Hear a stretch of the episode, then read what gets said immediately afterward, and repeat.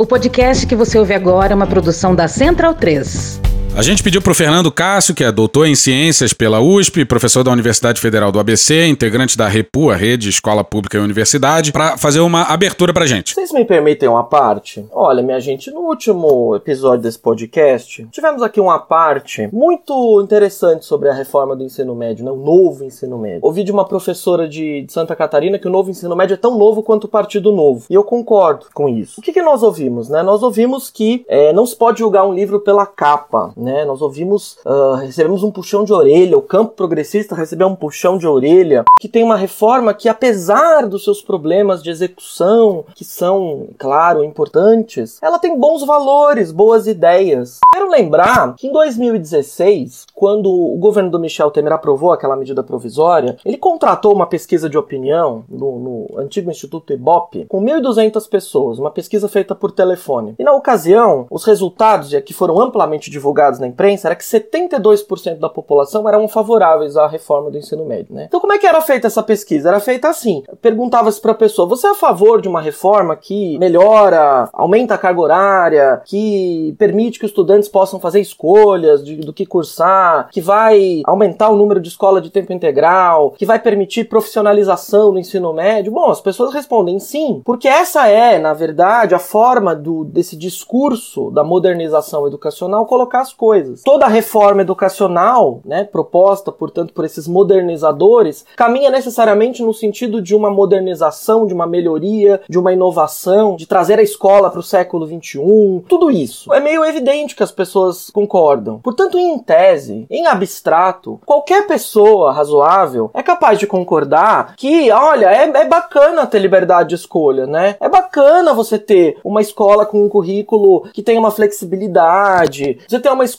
que respeita as diferenças regionais. Isso é tudo muito óbvio, gente. Quem não é a favor disso? A questão toda é que esse discurso ele está no passado. Uma vez que a reforma do ensino médio está implementada em boa parte dos estados do país e produzindo tragédia educacional, caos. O autor do a parte anterior ele tem razão de dizer que o problema central não é a disciplina esdrúxula, né? O brigadeiro, o que rola por aí. O problema é a aula de brigadeiro ser feita feita no lugar da aula de história. Isso não acontece na escola privada. É uma coisa muito equivocada dizer isso. Ai, mas o ensino médio anterior era, era muito ruim. Nunca houve um modelo de ensino médio de massas no Brasil. O ensino médio é uma etapa cuja universalização ocorreu apenas no ano de 2009. O ensino médio não, nunca teve uma política para haver um ensino médio de massas no Brasil. Não temos um modelo de ensino médio anterior para dizer que é ruim. Portanto, essa ideia de que nós estamos trazendo um novo modelo para corrigir um modelo anterior é falsa. É falsa por princípio porque ela é negada por fatos históricos da educação brasileira. A segunda coisa é que essa ideia, né, de ah, vamos flexibilizar o currículo, ela é, ela é muito boa de ser defendida por pessoas que tiveram uma formação escolar sólida. Porque se a gente for nas redes privadas, nas grandes escolas privadas das cidades brasileiras que praticam mensalidades de 5, 6 até 10 mil reais por mês,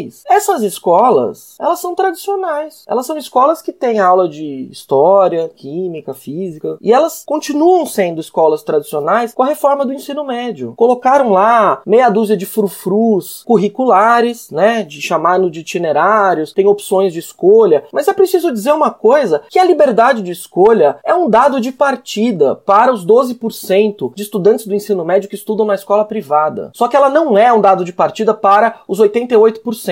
E não se realiza a liberdade de escolha simplesmente postulando com boas intenções que é bom ter liberdade, é bom sonhar. Isso não é suficiente. Então essa reforma, na prática, o que ela faz? Ela postula essa ideia e aí ela estimula as pessoas a dizerem: "Nossa, mas que bom, que maravilha, que valores maravilhosos que tem essa reforma, realizadora de liberdades". O problema é que essa reforma não prevê a construção de uma sala de aula sequer. Ela não prevê a melhoria das condições de trabalho de professores professoras e professores. Ela não prevê a melhoria da carreira de professoras e professores. Ela não prevê a contratação de novos profissionais da educação. Ela não prevê a mudança nas condições de trabalho. Ela não prevê políticas de permanência estudantil para garantir que aquela estudante, aquele estudante do período noturno, que trabalha o dia todo, possa frequentar a escola de dia. Ela não prevê expansão de rede física de escola técnica, nem federal, nem estadual. Ou seja, ela não prevê nenhuma mudança estrutural para a dessas maravilhosas promessas liberais. Portanto, essas promessas liberais não se realizam. Então, essa ideia linda, em tese, da liberdade de escolha, da flexibilidade, da modernidade, ela se traduz na prática a partir de dados concretos, objetivos da implementação da reforma do ensino médio nas escolas estaduais deste país em estreitamento curricular e vedação do acesso ao conhecimento científico, humanístico e da cultura. É assim que ela se traduz. Há mesmo um problema de desenho na reforma do ensino médio. Tem que haver um problema de desenho. Não é só um problema de execução. A gente não, não, não é possível mudar a execução dessa reforma para que ela possa produzir seus efeitos benéficos prometidos. Porque o desenho dela é um desenho de uma reforma educacional que reduz o custo da educação dos pobres. É isso que ela é. A reforma do ensino médio dá menos escola para quem mais precisa de escola. Então não é possível a gente vir aqui pontificar a respeito de uh, visões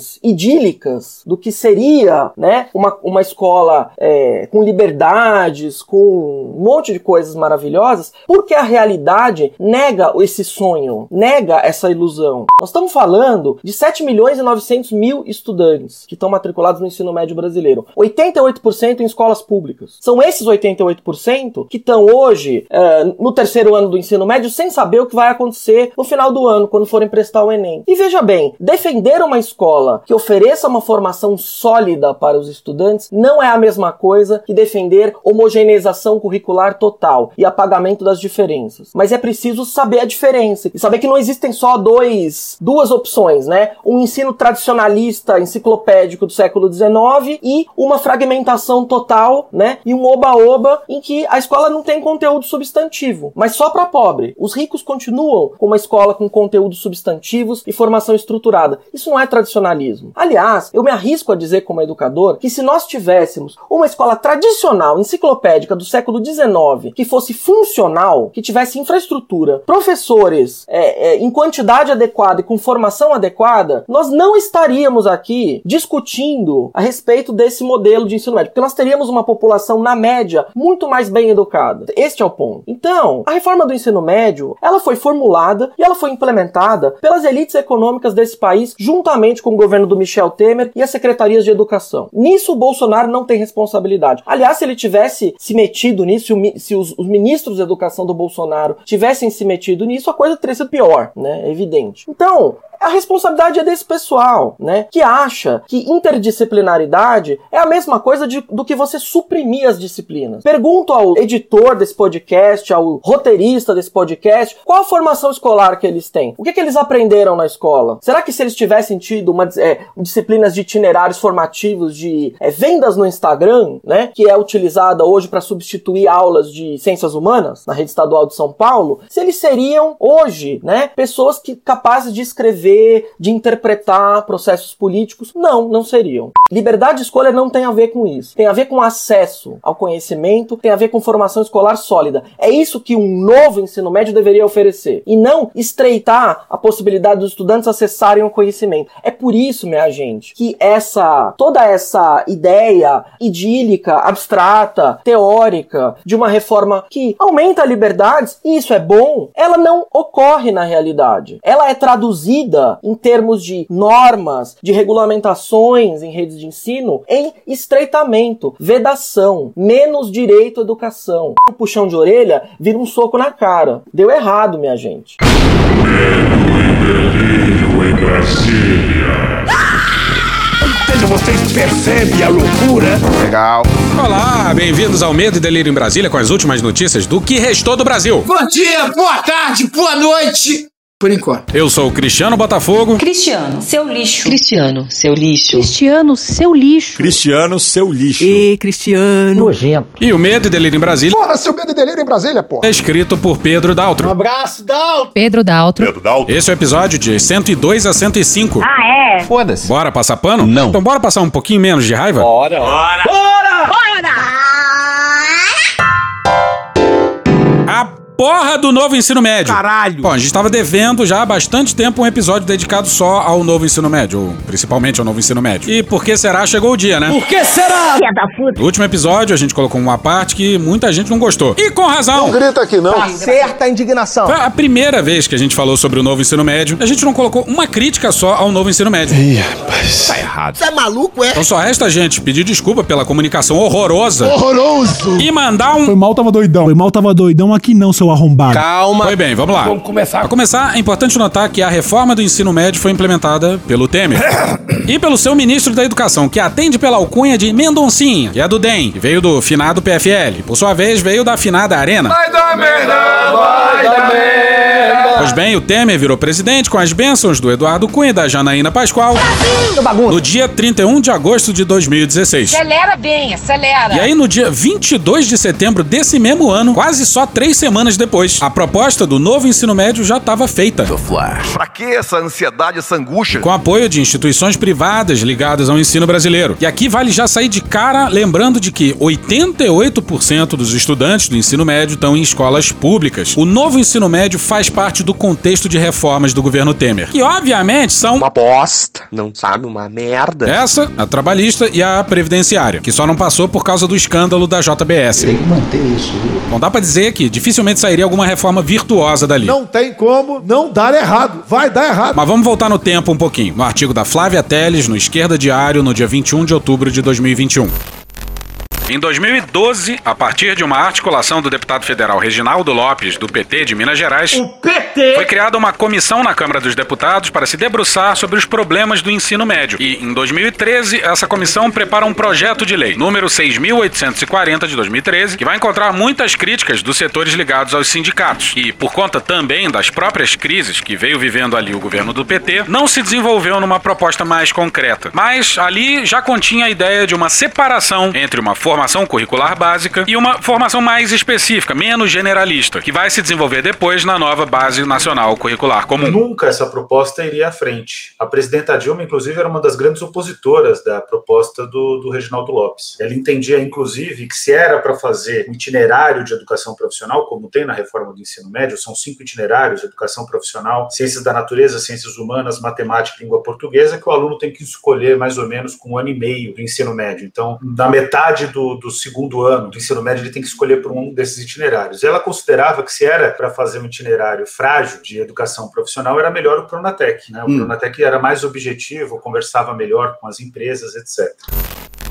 Esse aí que você ouviu foi o Daniel Cara. Ô, cara, ô, cara. que é o coordenador geral da Campanha Nacional pelo Direito à Educação, além de bacharel em Ciências Sociais e mestre em Ciência Política pela USP. E olha só, de 2012 a 2016, continua com o Daniel Cara, mas em outro evento. Na época, um argumento que se utiliza, inclusive, é que o deputado Reginaldo Lopes, do Partido dos Trabalhadores de Minas Gerais, defendia a reforma do, do ensino médio, um modelo equivalente ao que foi aprovado. E eu participei de todas as audiências do Reginaldo Lopes. A última audiência, inclusive, que foi colocado uma pá de cal na tramitação do projeto dele, foi uma decisão da presidenta Dilma, na época. Ela falou, não dá para tramitar esse projeto. Esse projeto ele é contrário ao que nós pensamos. O Reginaldo até ficou chateado, mas o projeto nunca caminhou.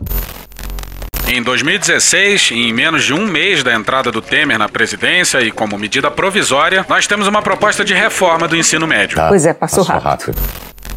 Pois é, alguém acha realmente que o Michel Miguel e o Mendoncinha estavam deveras preocupados com os estudantes brasileiros? Deixa eu falar uma coisa, você tem quantos anos, menino? Mas bora voltar pro Daniel Cara. Ô, cara. Michel Temer, quando ele aprova a reforma, ele, diz, ele disse inclusive uma verdade. Ele disse: olha, nós estamos voltando ao passado, isso é bom, voltando à minha época, porque na prática agora as pessoas mais pobres podem ter acesso à educação profissional, como acontecia no passado, não vai ter o ensino de tudo aquilo que elas não vão usar na vida. Você sabe qual é o resultado disso, é desigualdade. Mas vamos voltar pro curioso fato do novo ensino médio ter nascido de uma MP em regime de urgência. Volta para Flávia Teles no Esquerda Diário. importante salientar isso porque ser uma MP expressa que é uma demanda urgente do governo e que veio totalmente de cima para baixo, mostrando o nível maior de autoritarismo que esse momento vai inaugurar.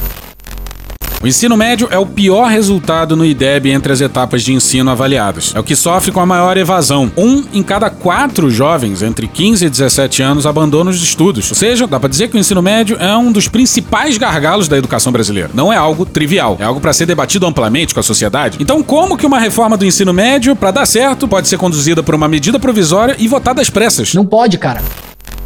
Não sem resistência, já que nesse mesmo período estudantes secundaristas vão ocupar aos milhares as escolas públicas contra a reforma e outros ataques. E essa que vai seguir é para quem ouviu o episódio nosso sobre o Paulo Orantes. E aí é importante pensar, a partir de uma visão marxista, A ditadura marxista A boca, meu irmão. na relação entre mundo do trabalho e educação, porque a educação é parte fundamental do que compõe a formação da força de trabalho. Para que se diminua o valor da força de trabalho para o capitalista, justamente como parte dessa reestruturação produtiva, você também precisa diminuir o valor da formação educacional. Pois é, pra que investir em educação se a ideia é depois precarizar o trabalho? Tem que evitar o desperdício, pô! Pô! Precariza logo na origem, pô! Pô! Por que, que o trabalhador de baixa qualificação precisa de qualquer qualificação, pô? Pô! Deixando claro, obviamente, que é. Sarcasmo! Ou seja, se há uma necessidade de precarizar as condições de trabalho, precisa precarizar também as condições da educação que constitui a força de trabalho. Ou seja, a precarização da educação leva à formação de profissionais mais facilmente precarizáveis. Portanto, assim é possível compreender por que a reforma do ensino médio foi a primeira reforma pós-golpe, imediata, para expressar que o Temer não estava na presidência para qualquer coisa. Não estamos aqui pra brincadeira, brincadeira, brincadeira. mas para de fato reestruturar a educação para, por sua vez, também reestruturar o trabalho. E assim foi, a tal ponte pro futuro. Air quotes. Sim, você pode até discordar da palavra golpe, se atendo ao verniz de legalidade processual que foi dado. Mas vamos combinar? O impeachment foi um shit show e a presidência do Temer deu incrivelmente errado. É uma verdade! Bom, pelo menos na nossa perspectiva. Mas vamos continuar com o macro projeto do governo Temer. Privatiza, privatiza, privatiza gostoso. Logo depois da reforma do ensino médio, também vem a reforma trabalhista, a PEC, que congela os investimentos em serviços públicos por 20 anos, e a reforma da Previdência, que só foi aprovada no governo Bolsonaro. Bom dia a todos, menos pra primeira dama. Ele é meio sem noção. Agora imagina só, uma PEC num país brutalmente desigual que congela investimentos em serviços públicos por 20 anos, independente do crescimento da arrecadação e do crescimento populacional. E excluindo pagamento e rolagem de dívida. Doideira! E ainda teve gente aplaudindo esse absurdo. merda! Portanto, a gente pode aqui dizer que a reforma do ensino médio não responde a uma necessidade do jovem que agora, segundo o governo, é protagonista. Não é, mentira. Não responde às necessidades do professor e da comunidade escolar. Não. Ela responde a uma necessidade da crise capitalista, das transformações do mundo do trabalho e, portanto, a ideia de que é preciso baratear a formação educacional. Será mesmo? Não. Por isso é preciso ter em mente sempre que analisar e pensar a reforma do ensino médio é ver que ela está ligada a uma série de outras reformas, como a previdência, trabalhista, etc. É isso, é parte de um todo. Toma aí um Banco Mundial na torácica. No ano passado, o Banco Mundial liberou 10 milhões de dólares para a implementação do novo ensino médio no Brasil. Em 2018, como apontou Ana Carolina Fulfaro, o mesmo Banco Mundial apresentou um documento dizendo que o envelhecimento da população gera um imperativo e aumenta a urgência na elevação da produtividade do trabalho. Como o país está em um momento de transição demográfica, é importante que haja um maior engajamento dos jovens e que estes desenvolvam as competências necessárias cognitiva, socioemocional e técnica Técnica, técnica, técnica. para aumentar a produtividade do país e gerar crescimento econômico. Além disso, a adoção da tecnologia digital está modificando rapidamente as competências demandadas pelos empregadores brasileiros. Isso tudo se traduz em precarização do trabalho Precarização do trabalho no Brasil contemporâneo. Foi isso que eu disse. e barateamento de custos. Ao invés de formar cidadãos, forma-se somente trabalhadores capazes de produzir cada vez mais, mas, no entanto, cada vez mais precarizados e precarizáveis. Bolsonaro e Paulinho Guedes, por exemplo, não falaram nada contra o novo ensino médio. Significa. Uma interrupção para uma mensagem dos nossos anunciantes. Você já ouviu falar da Nenê da Brasilândia? Uma mulher que desafiou o destino que estava escrito para ela e se tornou líder do tráfico de drogas da maior cidade da América Latina. Mãe da comunidade ou assassina fria? não dá para ser simplista ao tentar definir a Nenê da Brasilândia. A história da Nenê se confunde com a história do Brasil. Você precisa conhecer a Nenê da Brasilândia. Este é o Nenê da Brasilândia, um podcast produzido pela Rádio Novelo. Ouça no Amazon Music. E voltamos à nossa programação normal. A ideia da reforma do ensino médio parte de uma divisão entre uma base comum, que todos os estudantes devem ter, que são as disciplinas que nós conhecemos, como português, matemática, história, geografia, inglês, educação física, sociologia, filosofia, arte, e uma outra parte de formação específica. Então, parece uma coisa muito positiva, como é possível ver na propaganda do governo Bolsonaro, porque na aparência ela mantém uma formação geral, mas que se complementa com uma formação específica. Mas é assim na realidade? Não! Não é assim, porque ela não complementa a formação geral geral básica, ela na verdade opera um esvaziamento de conteúdo da formação geral básica. É um montão de, de amontoado, de, de, de muita coisa escrita, tem que suavizar aquilo. Ou seja, para além das intenções. As intenções são muito claras. A teoria declarada é uma coisa, mas a prática é outra. E aqui é importante alertar que a reforma do ensino médio não vai diminuir apenas a carga horária da formação de filosofia, sociologia, artes e educação física. Na verdade, ela diminui a formação e a carga horária básica de todas as disciplinas que nós conhecemos. Já avisei que vai dar merda isso. Anterior à reforma do ensino médio, o que nós tínhamos eram 2.400 horas de formação geral básica, que é a BNCC, a Base Nacional Comum Curricular. Com a reforma, essa carga horária diminui drasticamente, levando a que a formação geral básica seja de até ou seja, no máximo 1.800 horas. Fica difícil, fica muito difícil. O restante é complementado com os chamados itinerários formativos, que são a combinação das diferentes áreas do conhecimento. Então, ciências humanas, ciências da natureza, matemática e linguagem, mais a formação técnica e profissional. Aí parece que os itinerários vão suprir essa lacuna, né? Mas não. Na teoria soa bonito, soa como diversidade, escolha, liberdade, mas é inimplementável. Não existe isso, você tá inventando palavras. Na enorme maioria dos lugares, representando, na verdade, restrição de conteúdos. Olha a merda aí! E boa parte dos problemas do novo ensino médio tá nos itinerários formativos.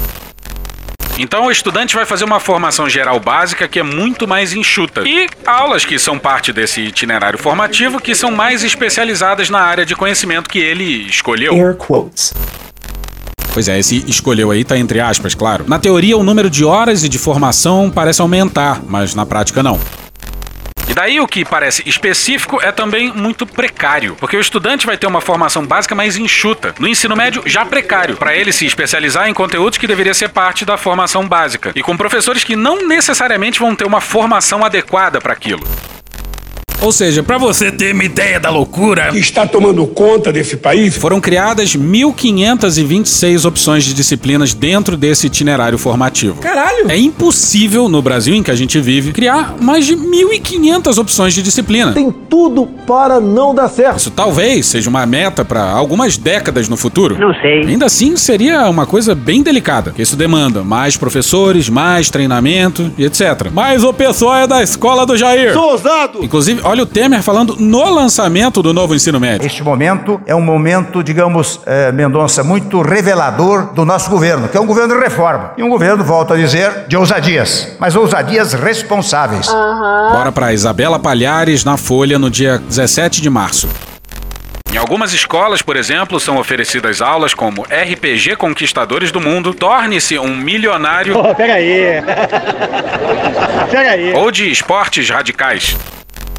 E não teria problema nenhum dessas matérias existirem se isso não prejudicasse o currículo. E tenha sua calma. E mais pra frente, o Daniel Cara Ô, cara! Chega! vai fazer o único comentário possível sobre essa aula de como tornar-se um milionário. E olha só, quem concorda que tudo isso aí é um absurdo é até o insuspeito secretário de Segurança de São Paulo, Renato Feder, que teve o mesmo cargo no governo do Paraná. Que preconceito desgraçado é A esse? gente não vai tolerar preconceito aqui nesse programa. Já vou logo avisando. Preconceito é coisa de cigano. Governo do Paraná, do Ratinho Júnior. Eu disse Ratinho Júnior. Sou aluna da quinta série. Aí, falando em Ratinho, vocês viram isso aqui? O Brasil inteiro sabe que eu torço, sempre torci pelo Brasil. Agora temos aí um novo governo, que acaba de completar 100 dias no combate à fome, com a volta do Bolsa Família, cuidando da saúde, da- com campanha de vacinação, os mais médicos, mais investimentos no SUS para reduzir as filas, na educação com os reajustes do piso dos professores e aumento das bolsas de estudo e pesquisa, construindo moradias, estradas, retomando obras paradas, investindo em infraestrutura. É isso que o Brasil quer, sempre com respeito respeito ao meio ambiente, protegendo a Amazônia, os indígenas e os movimentos sociais. Por que, o Ratinho está falando isso? Eu quero falar para você. Quer saber o que o governo realizou nesses 100 dias? Você tem que entrar lá. Entre lá, gov.br barra o Brasil voltou e confira. Olha que legal. Tá, o Ratinho Júnior avançou com a militarização das escolas e a privatização de escolas públicas. Isso é chave também para entender o novo ensino médio. Diz aí, Tarcísio do Bem. Eu sou professor do Colégio Pedro II, um colégio federal, e lá a gente não tem a situação de aprovar um ou dois alunos para a universidade pública, não. São centenas por ano, em qualquer curso que eles desejem e sonhem participar. E lá tem itinerário formativo? Não. Tem currículo diversificado, tem profissional valorizado. Eu sou professor com dedicação exclusiva. Eu, para 40 horas, tinha 18 tempos em sala de aula, tinha seis turmas para dar aula de história. E eu sabia o nome de cada um dos meus estudantes, porque eu podia dar um atendimento personalizado para todos eles, porque eu tinha condição de, de sobreviver com uma única matrícula na escola. E com essa estrutura, a escola tem resultado. Pois é, mas voltando ao Renato Feder. Por que, que você acha que o Tarcísio do Bolsonaro tirou ele do Paraná? Olha o que, que o Feder fala hoje em dia, depois de quatro anos de implementação. A matéria da Ana Paula Bimbate no UOL no dia 15. Abre aspas, existem dois problemas. Primeiro, na hora de dar essa disciplina, o professor está com pouco apoio, ele está se sentindo desapoiado. Por que será? Então, o que a secretaria vai fazer? Um ajuste no apoio ao professor. Não fez mais do que sua obrigação. A gente vai reduzir o número de disciplinas dos itinerários formativos possíveis para o ano que vem. Zé tava meio dado, né? Que oferecer uma porrada de novas disciplinas sem o treinamento dos professores adequado tinha pouca chance de dar certo, né? Deu errado. Volta para Flávia Teles no Esquerda Diário.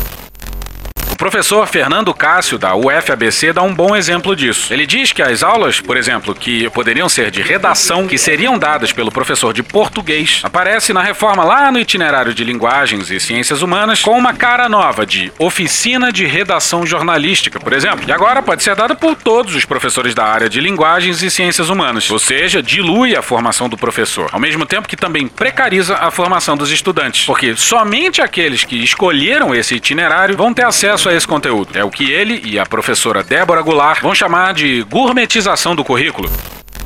Ou seja, na prática, tem aluno perdendo formação. A gente tá fudido. A gente tá muito O fudido. texto aborda a experiência paulista falando do programa Inova, em parceria com o Instituto Ayrton Senna.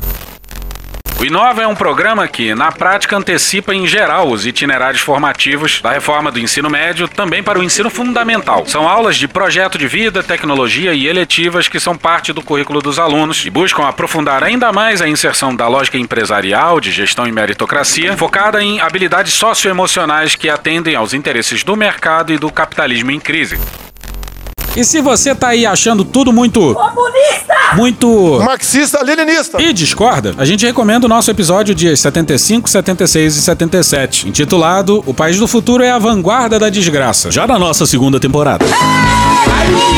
Esse episódio é todo dedicado ao Paulo Arantes. E aqui podemos pensar no exemplo das aulas de projeto de vida, como diz Ana Carolina Fulfaro. Abre aspas, o currículo é composto por uma noção de que a escola tem que ajudar a formar a personalidade dos estudantes, para que estes se adaptem às exigências de competição do mercado. Eu quero que o mercado se exploda, pô. Pô! Uma visão individualista e meritocrática que coloca para a escola lidar com as especificidades dos estudantes, transmitindo para eles que basta acreditar e se esforçar no seu projeto de vida para superar as dificuldades e alcançar o sucesso. Fecha aspas. Nunca foi meritocracia, sempre foi desigualdade. Menos Ayn Rand e mais Paulo Freire. A livre concorrência, sem nenhum tipo de, de intervenção ou de regulação, ela é tende ao massacre. Porque quem dá mais, dá mais e quem não dá mais tá fora do jogo. Entendeu? É a corrida de carro. Eu tô de Ferrari, tô de bicicleta, tô de Fusca. Mas eu não obriguei ninguém a ter Ferrari, sim, mas eu tenho Ferrari, entendeu? O cara de Fusca não, não brinca. Em todas as disciplinas básicas, há diminuição da carga horária. As aulas de português e matemática, por exemplo, serão cinco no primeiro ano, três no segundo ano e duas no terceiro ano. As demais também sofrem com diminuição. Ou seja, quanto mais perto do vestibular e do Enem, menos aulas do que de fato cai na prova os alunos têm. Gênio. Vestibular e Enem não são perfeitos, mas, ao que parece, especialmente nas escolas públicas onde a aplicabilidade do novo ensino médio é problemática, isso vai dificultar pra caceta o acesso ao ensino superior. E tem mais, tome EAD. E tudo que está escrito contraturno são disciplinas que têm a possibilidade de serem dadas via Centro de Mídia de São Paulo, o CMSP. E elas ainda são maiores no ensino noturno, ou seja, é a expansão clara do EAD no currículo escolar que já vinha sendo colocada pelo projeto do novo ensino médio e se acelerou na pandemia e vai atacar sobretudo a juventude trabalhadora. Essa aqui já está lidando com os fechamentos ostensivos de noturnos nas escolas. Por último, queria combater a ideia de que existe protagonismo e uma escolha do jovem estudante. Era uma cilada, bicho. Primeiro, a escolha de qual itinerário o estudante vai escolher está determinada pela imposição da realidade social a que ele vive.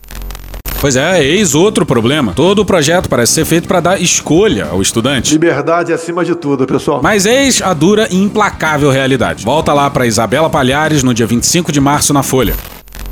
Criados com o objetivo de dar aos jovens a opção de escolher uma área para aprofundar os estudos, os itinerários do novo ensino médio estão, na prática, sendo impostos e até mesmo sorteados entre os estudantes nas escolas estaduais do país. Olha a merda! Pois é, na teoria, liberdade de escolha. Na prática, sorteio. Deu merda. Deu merda lá. Bora pro Paulo Saldanha e pra Isabela Palhares no dia 3 na Folha. Por falta de professores. Passei o ferro na velha! Não. Referência de velho. Por falta de professores, espaço físico, laboratórios e turmas lotadas, as escolas não conseguem atender a opção feita por todos os alunos e acabam por colocá-los para cursar os itinerários disponíveis. Fode aí. Se fode aí, meu amigo, tá? Se fode aí. Sem ter a escolha respeitada, os estudantes têm 40% das aulas do ensino médio em áreas que não são as de seu interesse. Que merda é essa?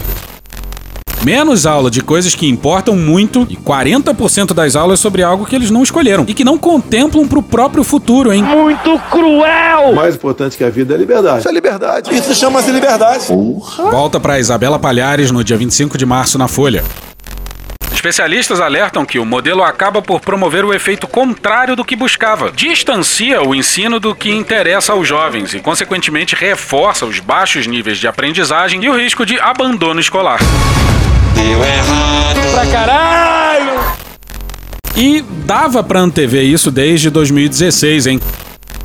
É o caso da Escola Estadual Adenilson Franco, em Franco da Rocha, que oferta quatro itinerários, mas não conseguiu garantir que a aluna Janet Baez, de 17 anos, fizesse o aprofundamento na área que desejava. No primeiro ano do ensino médio, a escola consultou os alunos sobre qual itinerário queriam seguir nos próximos dois anos. Janet, já decidida a ser arquiteta, escolheu a área de matemática. Mas, no ano seguinte, descobriu que havia sido matriculada na turma de ciências humanas. Abre aspas, disseram que não tinham como atender à vontade de todo mundo, que tinham que organizar as turmas para ficarem todas com o mesmo tamanho. Tá de sacanagem. O pior é que, além de não ter estudado a área que eu queria, ainda diminuíram o tempo das aulas normais para ter os itinerários. Eu quase não estudei matemática, química e física. Fecha aspas, conta a estudante, que está no terceiro ano e tem apenas uma aula por semana de matemática e de português. Abre aspas, tiraram as aulas de matemática para colocar uma matéria sobre esportes radicais. Na aula, ensinam como alongar. Como eu vou tirar uma boa nota no Enem aprendendo a fazer alongamento? Fecha aspas, questiona Janet. Tá certíssimo.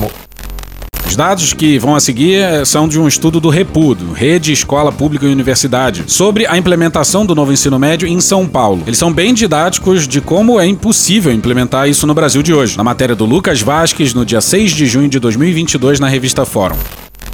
A liberdade de escolha A nossa liberdade não tem preço. é especialmente menor nos 334 municípios paulistas que possuem apenas uma única escola pública de ensino médio, ou 51,8% dos 645 municípios do estado. Nesses, 50,3% das escolas possuem apenas dois itinerários formativos à escolha dos alunos. Agora você imagina, se no estado de São Paulo é assim, A locomotiva do Brasil, o maior PIB do país. Estado de São Paulo, a locomotiva do Brasil. Não. Imagina nos outros estados, que nos leva ao maior erro da reforma do novo ensino médio. De que adianta reformar o currículo se não se reformam as escolas, se não valorizam os professores? Vai correr brasileiro agora aqui. ó. Isso. Tainá Andrade no dia 13.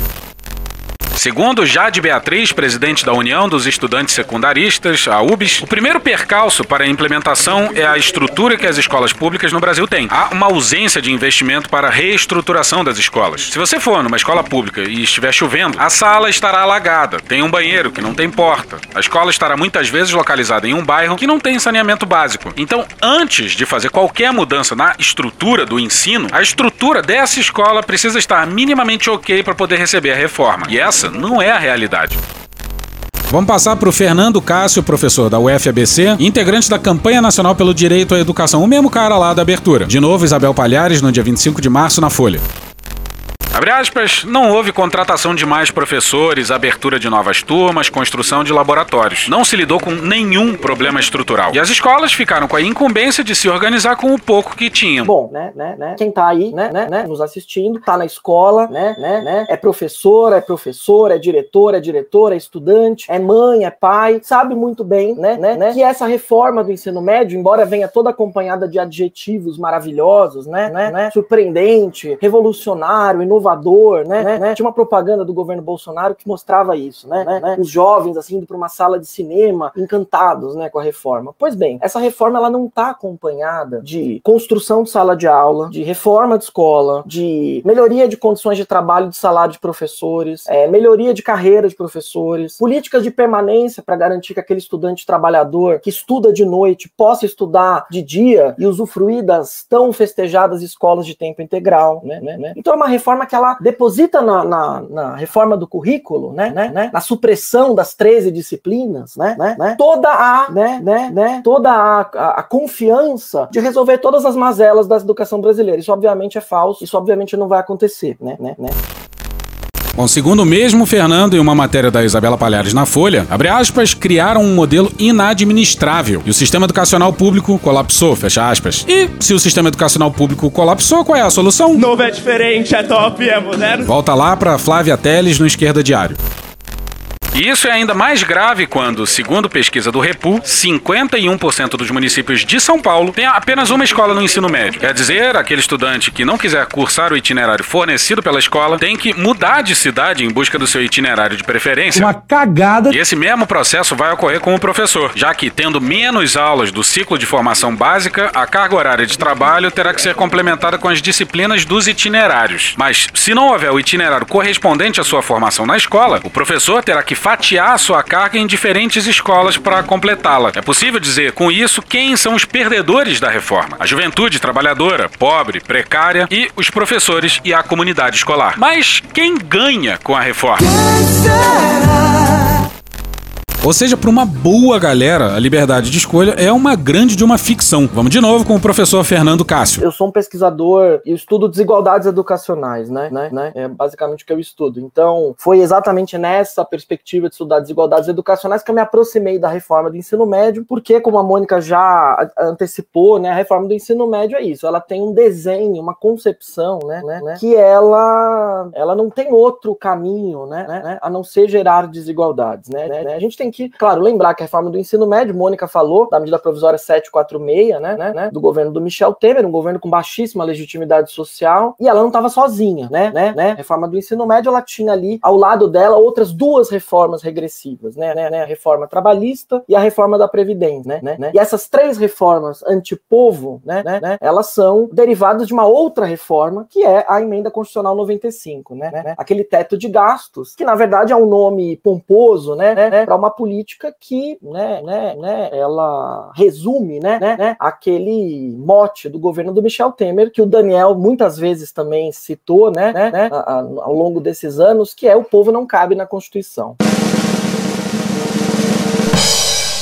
Né? Eu, pessoalmente, defendo nova Assembleia Nacional Constituinte para que possamos refazer a Carta Magna e escrever muitas vezes nela a palavra deveres, porque a nossa carta só tem direitos. Pois muito bem, então nesse sentido, gente, a reforma do ensino médio, que ela ganha esse nome fantasia, né, de novo ensino médio, né, né, né para trazer essa ideia, né, de alguma coisa moderna, né, né, né, Novo é diferente, é top, é moderno, inovadora e tal. Ela é uma política antipovo, né, né, né, né. Chega! E eis um dado importantíssimo da Jade Beatriz, presidente da UBS, na Tainá Andrade, no correr brasileiro agora aqui, ó.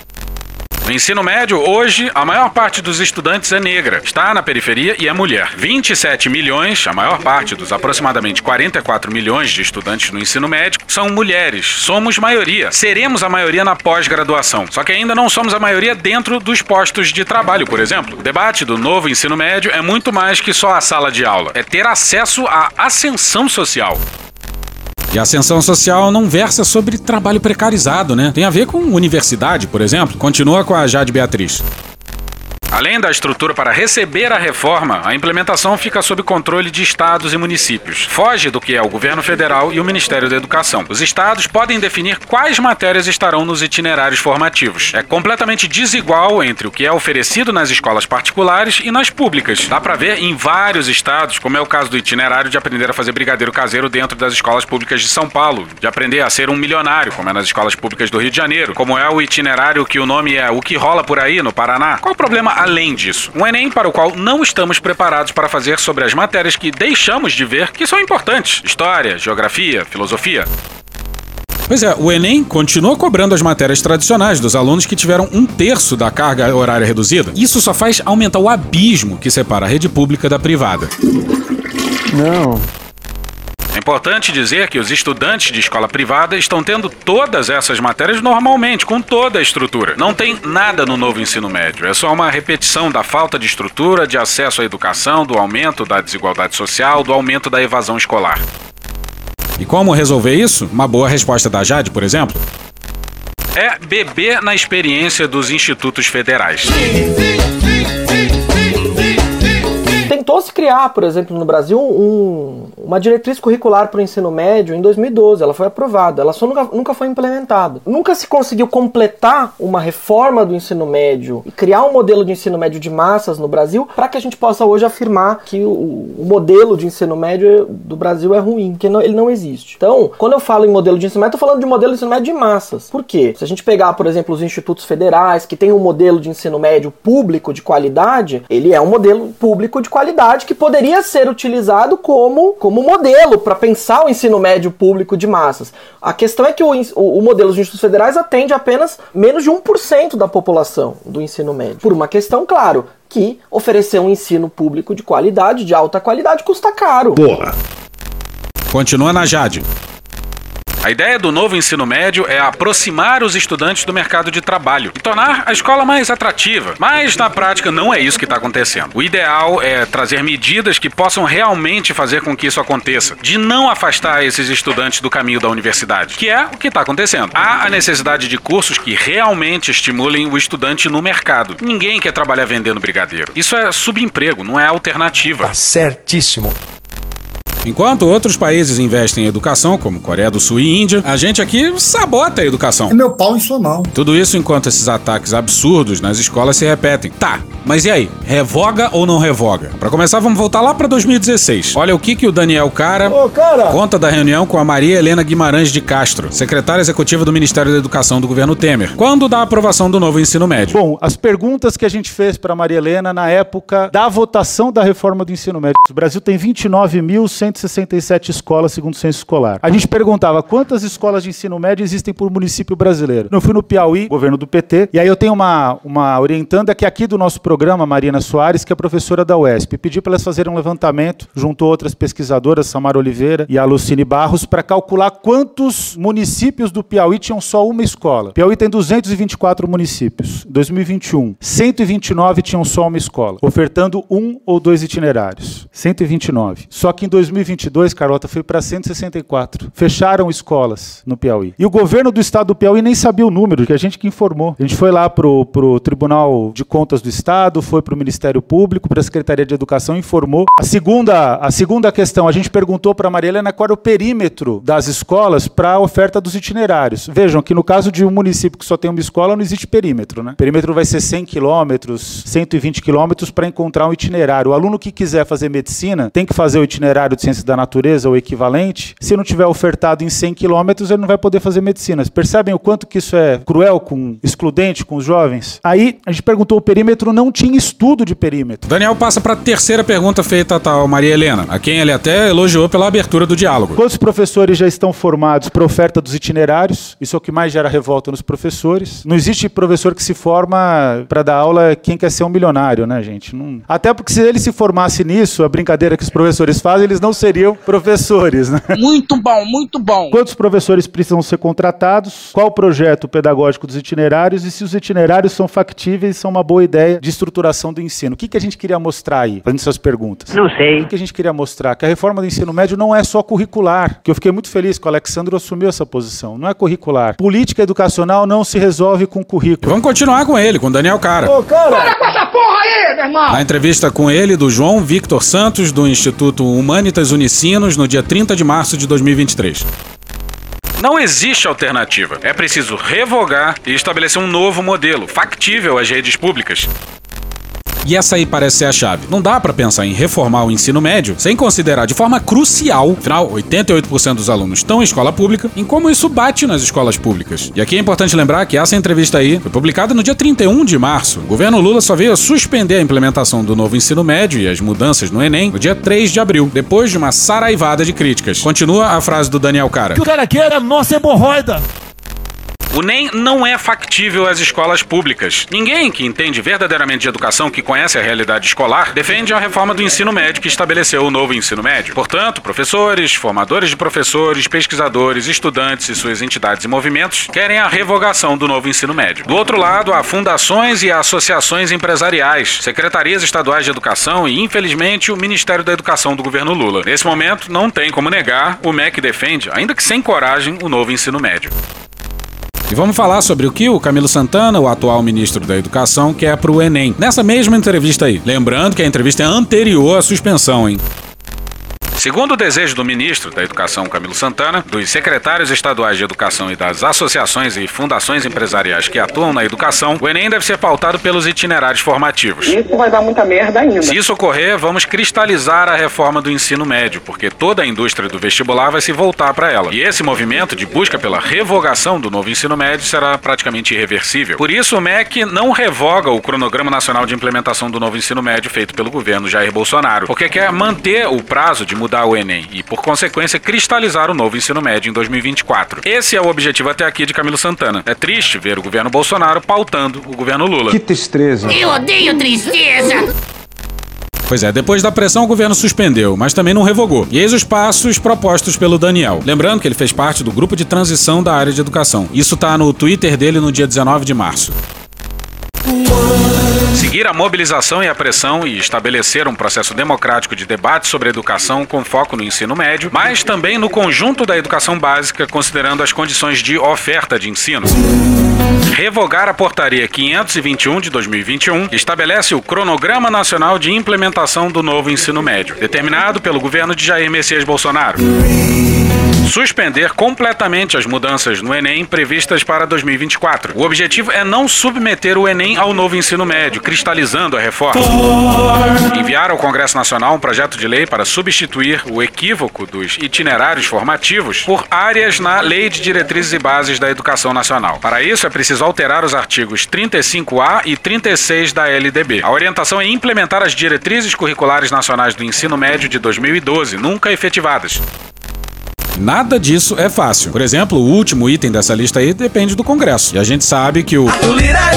Mas sabe o que, que tá fácil? Chegar à conclusão que esse novo ensino médio não serve. Novo ensino médio vai ajudar a precarizar ainda mais o ensino público no Brasil. E o caminho natural depois disso parece ser privatização e voucher. Governo pagando escola privada para fazer aquilo que deveria ser feito pelas escolas públicas. Mas aí teria que gastar muito dinheiro, né? Então é terrível. É, é, de fato prejudicar gravemente várias gerações daqui para frente. A lógica da, é, é, do, é de preparar mão de obra barata, é isso? A lógica é preparar, se, sempre é preparar mão de obra barata, mas mais do que isso é conter a pressão por mais investimento em educação. Educação pode até dar lucro, mas o lucro não pode ser a lógica interna da educação. Se defender o voucher, vai ter que abraçar esse rapaz aqui a seguir, hein? E por fim, precisamos falar de meritocracia e precisamos de falar de voucher educação. Eu quero que o estudante pobre, que não tem condições de ter um bom ensino muitas vezes, porque na sua região o colégio está infiltrado por sindicalistas, por maus professores que, des que deseducam em vez de educar, eu quero que o estudante pobre tenha direito a ter uma bolsa do governo para pagar e, se necessário, se seus pais acharem que devem colocar um pouquinho em cima, que o coloquem para escolher aquele colégio privado que mais tem a ver com aquilo que ele quer no futuro para si como cidadão. Eu quero esse direito. Eu quero que o estudante pobre tenha o mesmo direito de estudar no mesmo colégio em que o estudante rico estuda. Essa é a diferença de uma visão liberal. A sua mão é meu pau. O Zema, Eu quero me drogar. o Dória, Calça apertada. Calcinha apertada. todos tentaram loucamente dar voucher com dinheiro público para o ensino privado. A educação brasileira não vai ser resolvida pela educação privada, mas por um ensino público de qualidade, que desde sempre é sabotado pelas bandas de cá. Bora para Ana Luísa Basílio no dia 31 de março na Carta Capital.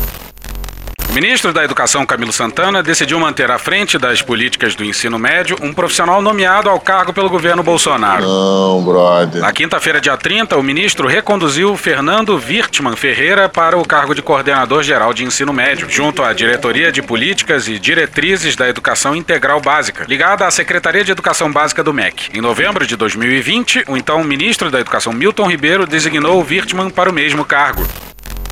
E pelo que nos consta, o rapaz continua lá. Palavras do Daniel Cara Pô, cara, de novo, cara! na mesma matéria da Carta Capital. Diante de todo o debate pela revogação ou revisão do novo ensino médio, não faz nenhum sentido o atual MEC recolocar no governo Lula o coordenador geral de ensino médio do governo de Jair Messias Bolsonaro. Não encontro qualquer explicação plausível. E pode continuar procurando, porque. Não tem. Acabou. Tchau pra vocês. Mas antes, alguns agradecimentos muito especiais. Primeiro pro Fernando Cássio, o cara da abertura, e o Daniel Cara. Inclusive vai estar numa parte aqui, hein? Fique aí pra ouvir. E também a todo mundo que tá no pós a parte. Fiquem pra ouvir também que tem coisa boa lá. Muitíssimo obrigado a todo mundo pelas contribuições, hein? Vocês foram incrivelmente generosos com a gente. Obrigado. Thank you! So, so, so, so, Chore na minha. E hoje a gente fica por aqui. Esse episódio, os áudios de Fernando Cássio, Choque de Cultura, Gil Brother, Hermes e Renato, Galãs Feios, Samia Bonfim, Maria Rita, Xadrez Verbal, Não Inviabilize, Porta dos Fundos, Estúdio CBN, Petit Jornal, Professor Pasquale, Casimiro, Dom Juan, Terra Brasil, Rede Globo, Rádio Band News FM, Rio Carnaval, Cauê Moura, Diogo Defante, UOL, Gal Costa, The Flash, Metrópolis, TV GGN, FEUSP Oficial, Samira Close, Intercept Brasil, Poder 360, Amada Foca, Brasil Urgente, Planalto, Vitor Camejo, TV Brasil, SBT News, Falha de Cobertura, Thiago Rodrigo, Vivaldi, CNN Brasil, Pica-Pau, Ronivon, TV Senado, Tropa de Elite, Metrópolis, Antônio Zambujo, Cara do Engarrafamento da Brasil, Gaveta, TV Brasil Gov, Programa do Ratinho, Samuel Mariano, Cecília Oliveira, Orquestra Brasileira de Música Jamaicana, Beatles, Conversa Laurindo, Molejo, Meteoro Brasil, Programa Cadeia, Histórias e Músicas do Carnaval Carioca, Januário de Oliveira, Léo Stronda, Leandro Hassum, DCM TV, Podcast Benjamin Múcio, Belo, Jovem Pan News, Side Bamba, Franciel Cruz, Smurfs, Brian McKnight, TV GGN, The Office, Bahia Cast, Carla Bora, Band Jornalismo e TV 247. Thank you! Se quiser e puder, pinga um lá pra gente no PicPay ou no apoia.se barra medo e delírio. Porra, doação ao caralho, porra. Não tem nem dinheiro pra me comprar um jogo de videogame, moro, cara? Assina o nosso feed no seu agregador de podcast favorito e dá uma olhada nas nossas redes sociais. E também no loja.medoedelirioembrasilha.com.br. Eu sou o Cristiano Botafogo, o Medo e Delírio em Brasília é escrito por Pedro Daltro e um grande abraço. Bora passar pano? Não. Mas bora passar menos raiva? Bora. Me permite uma parte? Não lhe dou a parte. A reforma do ensino médio ela tem um vínculo com o neoliberalismo por três motivos. O primeiro motivo é a contenção da expansão do gasto em educação. A frase vocês vão identificar bem. O Paulo Renato Souza sempre repetia ela. O problema da educação não é de, de recurso, o problema da educação é de gestão. Essa é uma, é, uma falácia completa, porque a gestão contempla o financiamento. É uma questão bem, bastante lógica. Para você poder constituir um projeto, você precisa ter os recursos adequados para colocar ele em funcionamento. Agora, qual que é o ponto? Qual que é a angústia? O- os empresários, o André Lara Rezende deu uma declaração, o Haddad até, de certa maneira, contrariou a posição dele, mas nesse ponto não tem nem como discordar do, do André Lara Rezende, que era um liberal e hoje está mais próximo da social-democracia. O André Lara Rezende disse que se acabar com a dívida pública, acaba com o sistema financeiro brasileiro. E essa é uma verdade absoluta. Qual que é o ponto? O título da dívida pública, o ano passado, o, o serviço de juros deu 598, 97, 98 bilhões de reais. Esse é o dinheiro que movimenta o setor financeiro na área bancária brasileira. Quer dizer, os banqueiros eles se movimentam por esse valor. Qual foi o investimento em educação ano passado, somando o esforço de União, Estados e municípios? 300 bilhões.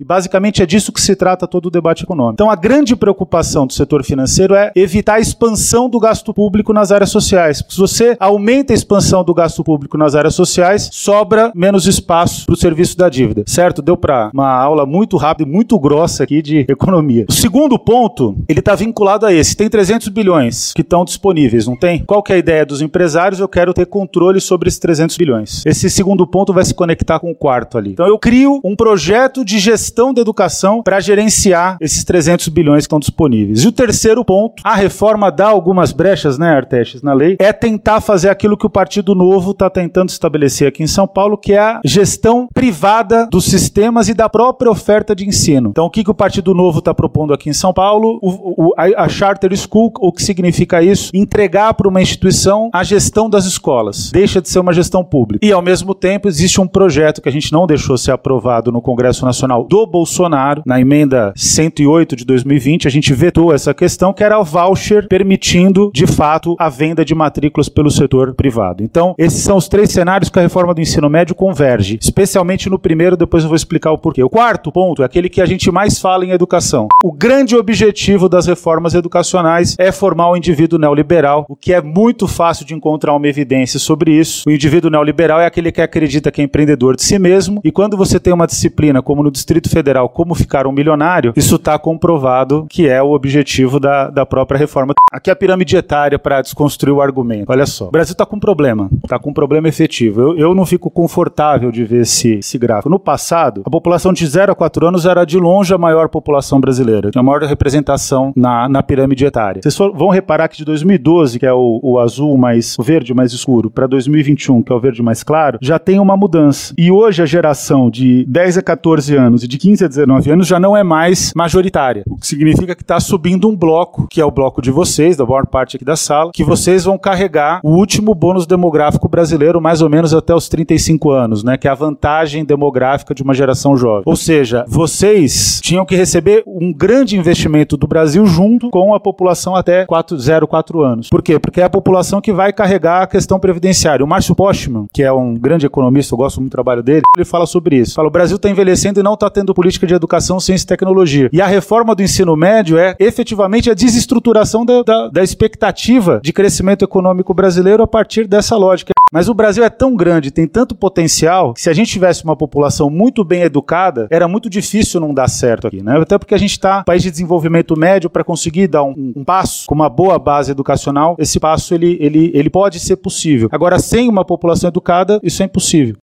Acabou? Não. Olá.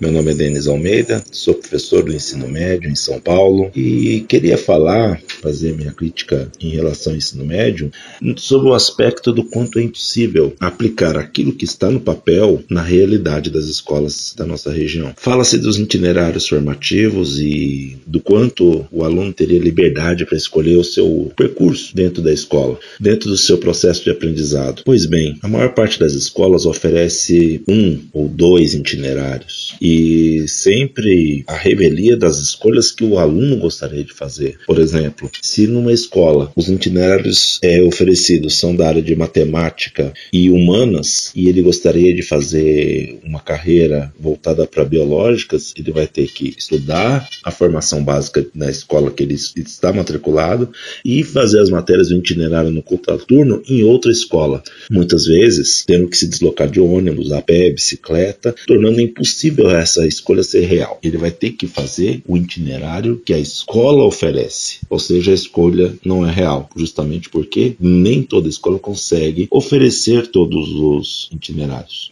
Tem a questão também do material humano. Os professores, a maior parte deles, ele já tem a sua formação anterior e ele não consegue fazer um curso a contento desses itinerários novos. É cruel, se você pensar, colocar um professor de biologia dar aulas sobre sobre como ser milionário é cruel. É cruel também a gente pensar no professor que vai ter que se deslocar agora não mais por três ou quatro escolas, mas às vezes por cinco ou seis escolas ao longo da semana para poder atingir a sua carga horária semanal. É cruel a gente pensar que os alunos e os professores estão se libertando nesse novo modelo que justamente contando com a precariedade material, com a precariedade física da escola brasileira, nunca vai ver essa reforma ser implantada do jeito que ela está planejada.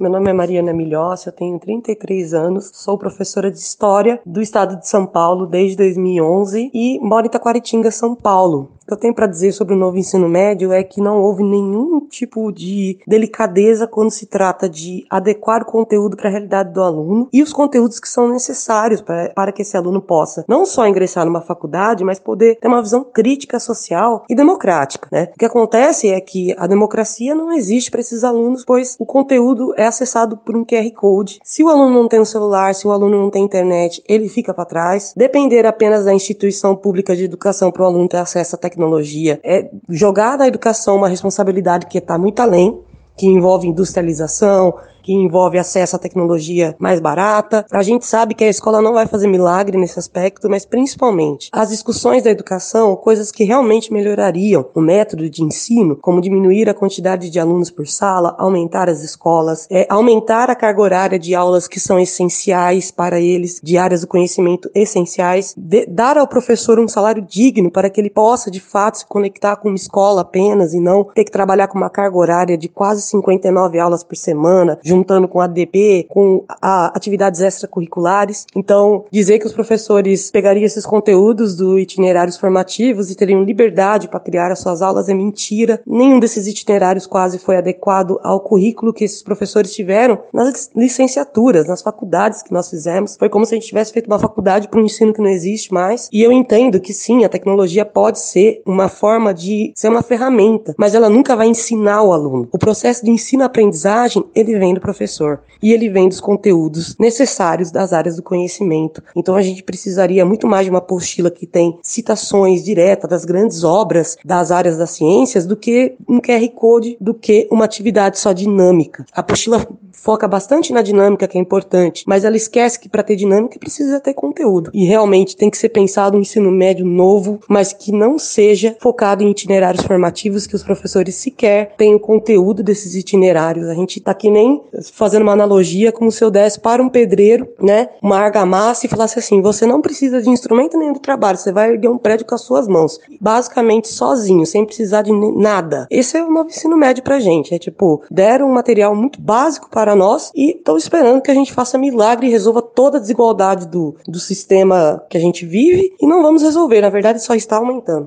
Bom, me chamo Milena Nogueira, sou professora do ensino médio numa escola da Rede Estadual de Educação, aqui na cidade de Manaus, Amazonas. E o novo ensino médio começou a ser implementado aqui no estado no ano passado, somente para as turmas de primeiro ano. Esse ano ele avançou, estão com as turmas de primeiro ano e segundo ano. E o plano é, caso não haja uma revogação, que o novo ensino médio esteja totalmente implementado no ano que vem, com as turmas de terceiro ano também. Bom, aqui a gente observa, é claro, os mesmos problemas e faz as mesmas críticas do que os nossos colegas professores no restante do Brasil, mas algo que nos chama muita atenção, que é algo específico da nossa região amazônica, é a questão do isolamento geográfico mesmo de muitos municípios do interior. A gente tem municípios que são bem pequenos e que só tem uma escola de ensino médio ou uma, duas escolas de ensino médio, e a gente tem municípios que não têm internet ou tem uma internet limitadíssima. Isso causa diversos problemas. Em primeiro lugar, na questão da suposta escolha que o aluno do novo ensino médio vai fazer das disciplinas que ele quer estudar. As escolas, as poucas escolas que tem em alguns interiores, né, como a gente chama, em alguns municípios do interior, não vão ter estrutura para oferecer diferentes salas com diferentes disciplinas, o que vai acabar prejudicando no fim das contas a formação desse aluno, especialmente quando chegar na hora desse aluno e disputar, né, uma vaga na universidade com um aluno de alguma cidade em que há essa possibilidade de escolha, em que há várias escolas e que as disciplinas eletivas foram distribuídas de forma que ele pudesse escolher, né? E em relação à internet, a nossa preocupação é que parte das disciplinas do novo ensino médio tem sido feita de forma remota, né? Isso inclusive está previsto no currículo do novo ensino médio, que algumas disciplinas elas são online. Então, naqueles municípios que não tem internet, não tem como o aluno entrar em contato com o professor ou enviar ou receber material, ou assistir vídeo, assistir vídeo aula, porque realmente não há essa estrutura, né? Há um plano de que nesses casos, né, nesses municípios, a Secretaria de Educação vai enviar um professor que vai chegar com apostilas, vai chegar com um roteiro de estudo e depois vai voltar lá para recolher para ter um momento com os alunos, mas a gente sabe que isso não se configura em uma formação educacional completa. Já tivemos a experiência aí do ensino remoto e dessa modalidade de ensino durante a pandemia e o resultado, infelizmente, foi bastante negativo. Então, essa nossa característica né, geográfica nos deixa bastante preocupada também com o futuro da educação no nosso estado.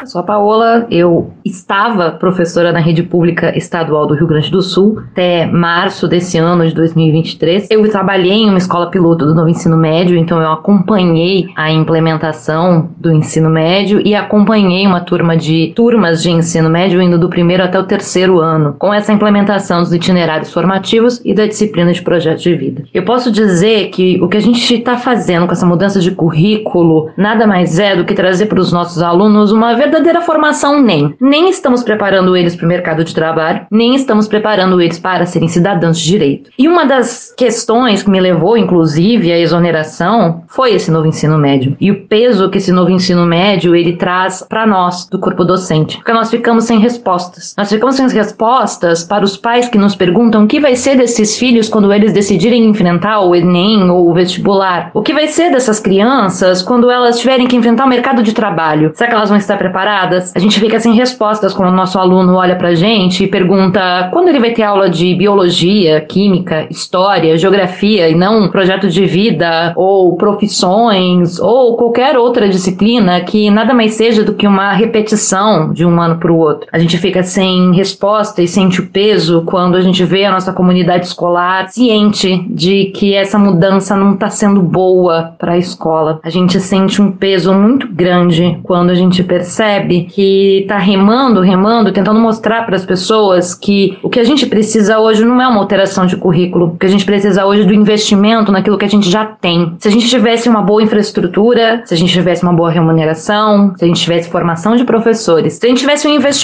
massivo do Estado brasileiro em cima da rede básica de educação, a gente não ia precisar alterar o currículo, porque a metodologia de trabalho seria alterada em cima desse investimento, do fato de ter professores muito mais motivados e do fato, é claro, da gente ter infraestrutura necessária para poder trazer para os nossos alunos essas aulas diferentes, aulas que realmente iam fazer a diferença na vida deles. O que a gente precisa hoje não é mudar o currículo, o que a gente precisa hoje é investir massivamente na educação básica.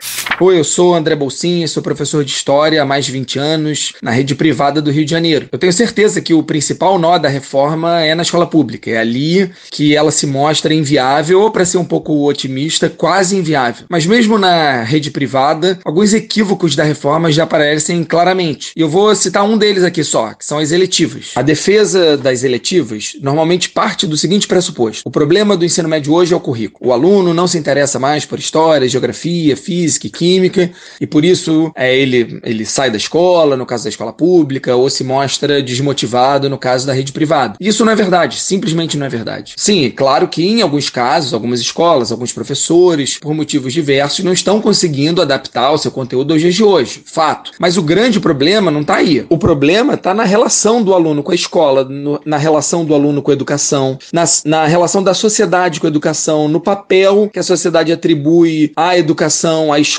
para a vida do, do jovem. Então, achar que você vai diminuir história, colocar é, o que rola por aí e manter a escola como tá, manter os professores, é, enfim, na situação que eles se encontram hoje, as coisas vão melhorar, é uma ingenuidade absurda. Mas como as eletivas têm um valor de marketing muito grande, você vê já no Rio de Janeiro uma série de colégios anunciando assim: eu tenho 30 eletivas, 40 eletivas, 50. Mas quando você vai analisar, são cursos sem nenhum valor pedagógico. Às vezes são quase que cursos livres que poderiam estar no YouTube, que tem o seu valor, mas talvez não dentro da escola, e muito menos é, no lugar de disciplinas que têm o seu sentido de ser, né? De formar o cidadão, de aguçar o senso crítico, de dar uma visão de ciência, de funcionamento da natureza, né? Uma coisa tão importante hoje em dia e que está perdendo espaço para matérias é, com nomes pomposos. Fala pessoal, antes de tudo, valeu ao Pedro e ao Cristiano pelo espaço mais uma vez aqui no Medo e Delírio. Eu queria falar rapidinho sobre o meu comentário no episódio passado. Se você não ouviu, eu fiz uma espécie de crítica à crítica ao novo ensino médio. Só que o meu comentário tem dois problemas: a forma e o conteúdo. Primeiro vamos falar da forma. Meu texto ficou ruim bem ruim. Tão ruim que muitos de vocês saíram achando que eu estava defendendo o novo ensino médio. Bom, não estava. Até porque não tem como defender o novo ensino médio. E só prova como escrever bem continua sendo ultra necessário. Que bom que pelo menos isso tudo suscitou um debate e gerou esse episódio aqui, né? Bom, agora vamos falar do conteúdo. Eu discordo do novo ensino médio na sua ideia e na sua implementação. Tem um monte de buraco nesse modelo. Falta planejamento, falta infraestrutura nas escolas e também falta respeito mínimo ao aluno e ao professor. Enfim, é para suspender mesmo. Ponto final. O lance é que no meu aparte, no último episódio, eu acabei fazendo uma generalização bem rasa e injusta. Por exemplo, eu dei a entender que todo o campo progressista estava defendendo o antigo ensino médio como uma forma de atacar o novo. Não tem nada a ver. E a generalização não é justa. Esse era só um ponto lateral à ideia de revogar ou não o novo ensino médio. Agora, de fato, eu tenho andado preocupado sim com algumas coisas que eu venho escutando dentre alguns de nós. O novo ensino médio tem um monte de defeitos, mas além disso, o antigo ensino médio é uma sopa de perversidade. A gente está falando de um modelo antiquado, elitista, excludente, limitante e que só acaba funcionando em algumas escolas. Ou seja, o lance aqui é olhar para frente, né, e discutir qual é o modelo que a gente quer, sem fazer uma defesa apaixonada do que existia antes, o modelo antigo. E claro, sem defender o novo ensino médio. Eu imagino que nenhum de vocês, ninguém que está aqui ouvindo esse episódio, seja você professor, aluno ou cidadão brasileiro, quer ver a educação andando para trás. Então o que, que a gente tem que fazer? Bora aproveitar essa suspensão do novo ensino médio para debater mais e debater com propriedade sobre o que a gente quer e sobre o que a gente não quer. A gente tem mais é que se ouvir mesmo. Bom, para acabar essa minha fala, eu queria agradecer a todo mundo que teve a paciência de conversar comigo esses últimos dias nas redes, depois do último episódio. Bom, agradecer também a quem me xingou, jogou tomate, criticou. Aliás, criticou com bastante propriedade, sem demagogia mesmo. Foi bom tomar um tombo e aprender com outros pontos de vista. Eu ainda acredito firmemente que educação é para se fazer com diálogo, e diálogo é para se fazer com coragem. Bom, valeu, é isso. Um abraço para todo mundo, galera. Eu sou Napoleão, sou professor de História, há quase 20 anos eu leciono essa disciplina. Eu estou na rede estadual do Rio de Janeiro desde 2011, portanto há 12 anos, e uh, talvez seja esse o momento mais grave e mais tenso, tanto para professores como para estudantes, que a rede já passou. A implantação do novo ensino médio peca no timing e na forma. No timing porque depois de dois anos de pandemia, muitos estudantes estão com uma defasagem enorme de conteúdo e iniciar uma nova maneira de lidar com o ensino médio nesse momento é bastante temerário. Além disso, peca na forma porque o que se propõe, a maneira como está posto o ensino médio, acaba empobrecendo o currículo do chamado núcleo comum, dando aos estudantes uma enorme insegurança quanto a como eles vão conseguir lidar com o Enem. Os casos assim de desespero real de muitos professores é enorme, porque imagina que o conteúdo que o professor esperava levar os três anos de ensino médio para concluir com os estudantes acabou sendo exprimido nos dois primeiros anos do ensino letivo e no terceiro ano o aluno teria que estudar um itinerário e esse itinerário acabava roubando do aluno a possibilidade de estudar algumas disciplinas que o Enem cobra, mas também que podem ser muito importantes para a formação deles como indivíduos pensantes, críticos e aptos a lidar com as questões do mundo, não é? A minha escola, muitos colegas têm relatado dificuldade, especialmente nas disciplinas de biologia, história, geografia, claro, né? Mais gravemente ainda, sociologia e filosofia. O estudante, ele está sendo impedido de ter acesso a conteúdos que são relativos à sua vida e à sua existência. E é claro, na comparação com as escolas privadas, a coisa fica pior ainda, não é? Porque muitas escolas privadas, e eu inclusive trabalho numa destas, conseguem implementar com alguma vantagem um novo ensino médio, porque já tem um, um corpo docente voltado para esse tipo de, de funções, tem uma série de tecnologias que são úteis para esse tipo de disciplina, e porque geralmente consegue fazer com que os seus alunos estudem em dois turnos. E aí ofertam essas disciplinas que complementam o itinerário, essas disciplinas eletivas, no contraturno. E no turno da manhã, completam quase que como antes a carga horária do conteúdo que os alunos têm para se preparar para as diferentes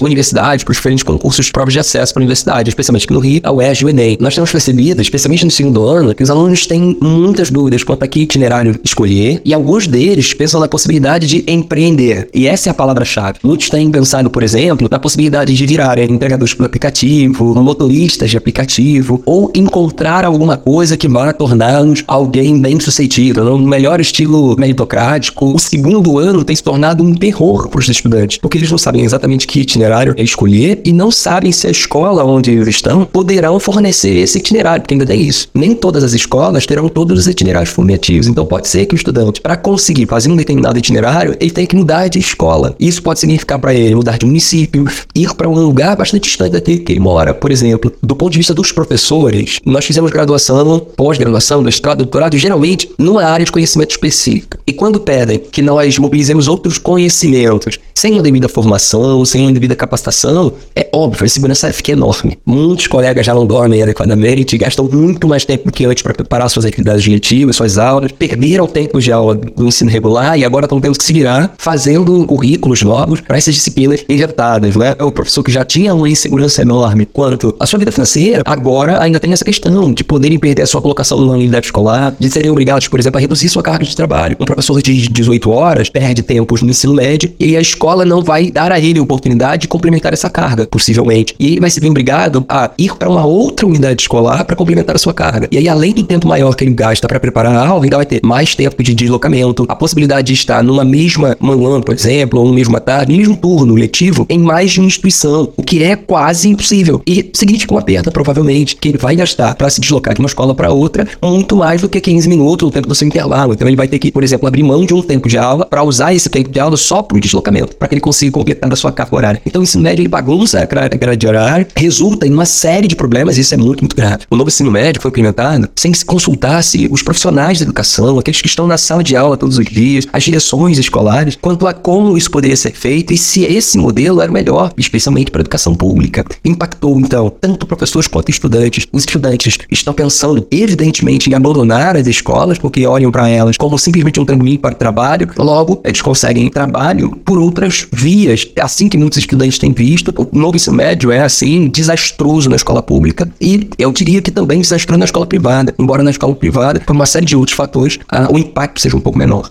Bom dia, sou o professor Daniel, sou professor de Sociologia, Eletivas, Itinerário, e atuo na Escola Santa Maria 3, na Zona Sul de Osasco. Eu vou dar meu depoimento aqui sobre o novo ensino médio, relatando algumas situações que ocorrem dentro da escola e quais são é, as consequências dessa implementação para os alunos e para os professores. Primeiramente, uma das piores atuações do ensino médio é a interação do novo itinerário formativo, que foi matérias novas iniciadas no ano passado e nesse ano, que substituíram o currículo comum e que não necessariamente administram é, temas que são relacionados ao nosso currículo paulista ou ao menos matérias que caem no Enem. Os alunos têm tido muita dificuldade em assimilar esses assuntos e como eles não têm uma matéria básica como sociologia, filosofia, é, física, química, isso vai atrapalhar bastante o que a gente vai ter aí é, de defasagem no Enem, que no ano passado já apresentou assim uma significativa carga de pessoas que não fizeram e que se fizeram tirar notas razoavelmente baixas por causa dessa defasagem aí com os alunos. Eu como professor tenho tido muita dificuldade para incrementar esses é, novos temas, pois é, o governo ele não administra uma cartilha de forma sucinta para que o professor consiga é, adequar isso aos alunos e tem causado aí dificuldade na interação entre professor e aluno. Além disso,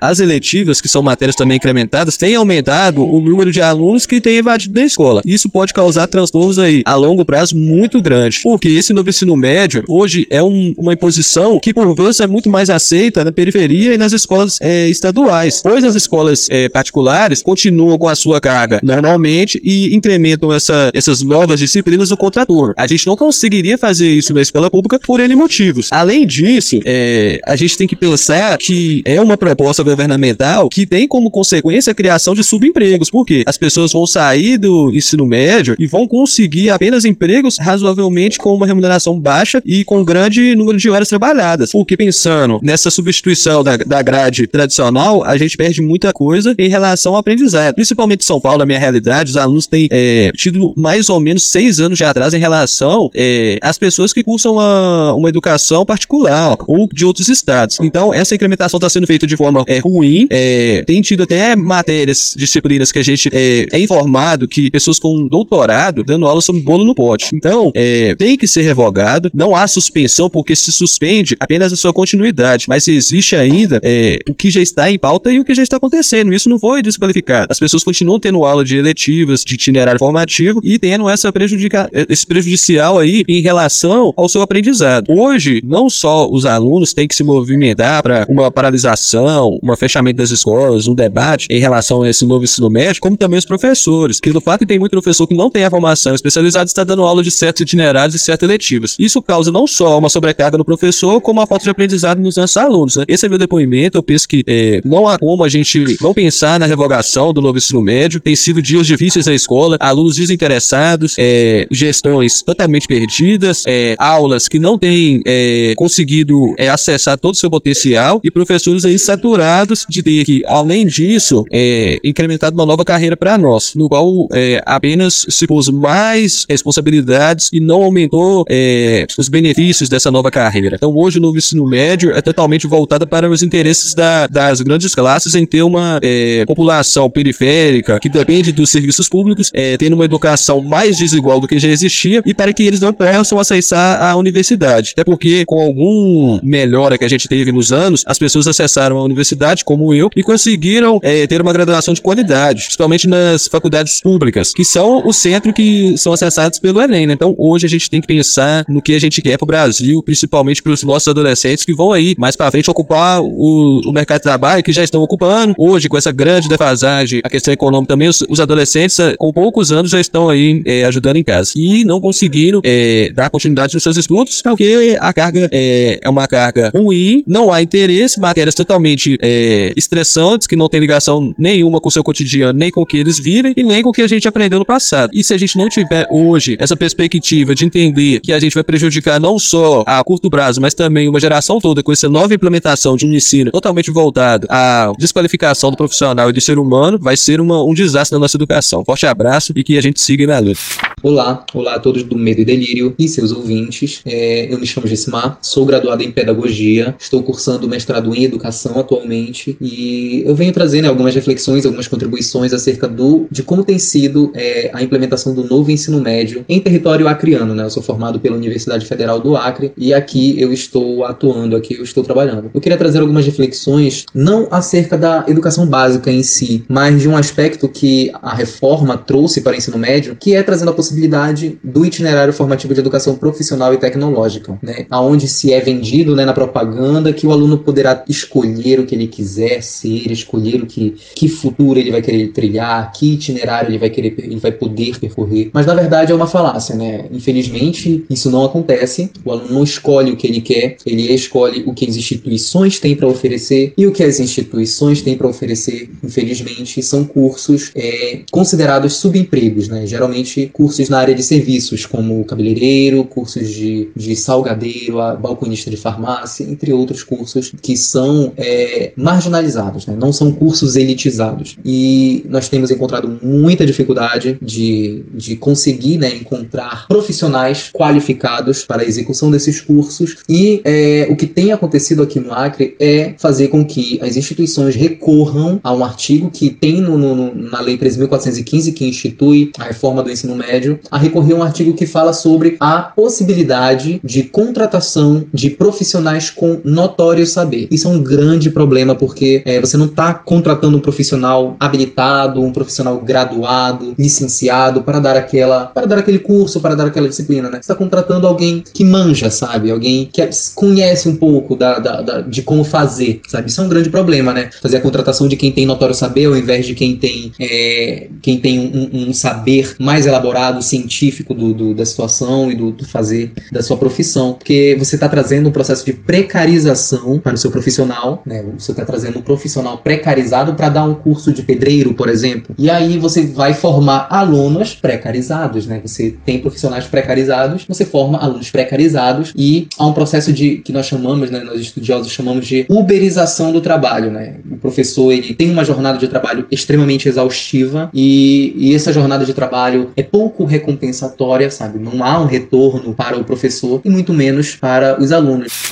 Olá, meu nome é Ana Paula, eu sou professora de Sociologia, História e Tecnologia para o Ensino Fundamental 2 e Ensino Médio nas escolas estaduais de Osasco. Sobre o novo ensino médio, o que, que eu penso sobre isso? É, a primeira questão que se coloca quando nós temos uma transformação né, na base da educação é se essa transformação e essas novas medidas foram, é, se a comunidade foi consultada sobre isso, né? Se houve aí uma ampla discussão com professores, com pais, com alunos, para saber se essas propostas elas são do interesse dessas comunidades, né? Principalmente quando a gente fala de uma estrutura nacional, né? De uma transformação é, a nível nacional. Então, é, o que nós sabemos sobre esse novo ensino médio? Não, as comunidades não foram consultadas, os professores não foram consultados, não houve uma discussão sobre essas transformações na base educacional. É, outra coisa, é, a forma como isso está sendo feito é totalmente, totalmente inesperada, né? Nós, nós não sabíamos como isso ia se dar. Então, algumas, algumas escolas acabaram escolhendo aí é, os itinerários por uma votação. Então, é, os alunos escolheriam por área. Ah, essa escola se concentraria mais na área de exatas ou de ciências biológicas ou de humanas. E quando isso acontece, há um desequilíbrio, né, de disciplinas pra, para o ensino médio ou para essa escola que optou é, em concentrar os itinerários mais em uma área do que em outra, fazendo com que as pessoas que talvez gostariam de cursar mais disciplinas de humanas fossem obrigadas todas é, a estudar, por exemplo, biológicas, se foi aí um, uma maioria que escolheu biológicas. Só que isso traz, né, para a aprendizagem, para o senso crítico, né, desses alunos, é, uma, um atraso, né, no sentido de que no vestibular ele vai ter que ter a mesma carga horária para todas essas disciplinas, como, como sempre vem sendo feito, né. Então você tem as disciplinas de humanas, de exatas, é, as disciplinas biológicas, de ciências biológicas, sempre numa proporção que é regra para todos. Então fica muito complicado para um adolescente que vai cursar aí um vestibular não ter é, essas disciplinas organizadas de maneira que tenha um equilíbrio aí para que ele tenha o mínimo, a base para que ele possa realizar uma prova, né, que é tão acirrada como são os vestibulares das universidades públicas, por exemplo, né, uma Fuvest, uma Unicamp, uma Federal, é diferente, por exemplo, do que tem acontecido no ensino privado,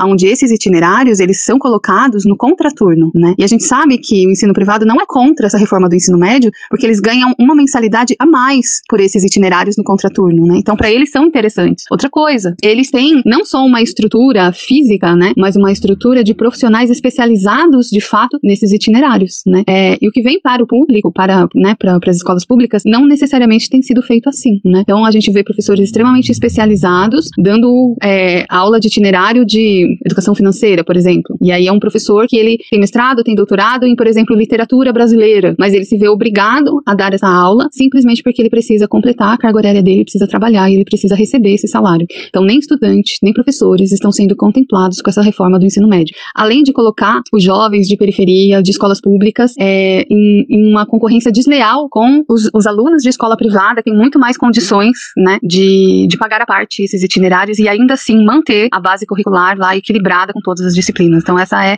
a minha principal crítica a essa transformação do ensino médio e eu sou completamente contra né, que o ensino médio seja é, transformado com esses itinerários. Eu acredito sim que o presidente Lula e todos os governadores deveriam revogar essa medida urgentemente, porque isso já está trazendo um atraso no conhecimento e no poder que esse aluno vai ter de concorrer em pé de igualdade com o um aluno de escola particular. Esse é o meu posicionamento. Pernambuco é um dos estados que está no segundo ano de implantação né, do novo ensino médio e a gente tem observado assim que tem sido muito difícil, principalmente porque agora os professores estão começando a compreender que houve uma redução de carga horária. Né? A priori, quando houve o lançamento, muitos professores achavam que não iam ser empatados e agora eles estão observando esse impacto. E como Pernambuco é um dos estados que tem o maior número de escolas integrais da, da, do, do país, a gente achava que nas escolas que fossem integrais não haveria uma redução das disciplinas da base nacional comum curricular. Mas aí o que, a gente observa? Mesmo é, no estado que tem o maior número de escolas integrais, ou seja, mais de 70% da rede é composta por escolas em tempo integral, a mesma quantidade de carga horária da chamada escola regular é a mesma quantidade de carga horária da escola integral para a chamada base nacional comum curricular. Então, o que foi que aumentou nas escolas integrais? A parte chamada flexível do currículo, ou seja, o emprego dos itinerários e uma parte chamada de atividades complementares. Então, muitos professores, professores de disciplinas, inclusive, é, que são, teoricamente, nós chamamos de disciplinas críticas, né, como sociologia, filosofia, é, língua espanhola também, que é uma disciplina que impactou muito, esses professores estão tendo que completar a carga horária em outras, em unidades curriculares, em atividades complementares. Então, aqui a gente tem um emprego de, de atividades complementares, como socioemocional, projeto de vida, que está em todas as etapas do novo ensino médio, ou seja, há uma redução de língua portuguesa, há uma redução de matemática e de todas as outras disciplinas, mas não há uma redução no emprego do projeto de vida. Então, o projeto de vida está em todos os itinerários, em todos os tipos de escola, seja integral, regular ou semi-integral, que é outro, outro modelo de escola que tem em Pernambuco, ou seja, está presente em tudo. Oi, tudo bem? Eu sou a Abigail Abreu, professora aqui de Rubinéia. Rubinéia é divisa do Mato Grosso do Sul, é a última cidade do estado aqui. É, é uma cidade pequena, de 3 mil habitantes, 3.500 no máximo. A escola aqui agora é uma escola de, de ensino integral, onde o noturno foi fechado, que era do ensino médio. O ensino médio fica no segundo turno, que é das 2 horas até as 9h15. Isso impede que os alunos que trabalham estudem aqui. Isso aconteceu em todas as pequenas cidades em volta de Santa Fé do Sul, que é onde tem um único colégio regular de que é bem durante o dia, né, e, e, e regular a, no noturno. Ela é toda de ensino médio, tanto o BEI quanto o noturno. Então, o governo está inviabilizando de duas formas. Primeiro, que o aluno tem acesso ao ensino médio noturno na sua própria cidade. Aqui no interior, houve uma luta para que houvesse o ensino noturno justamente para acabar com a evasão escolar, com o baixo nível de escolaridade e que hoje a gente está vendo esse retrocesso é, sobre, sobre o, o ensino médio,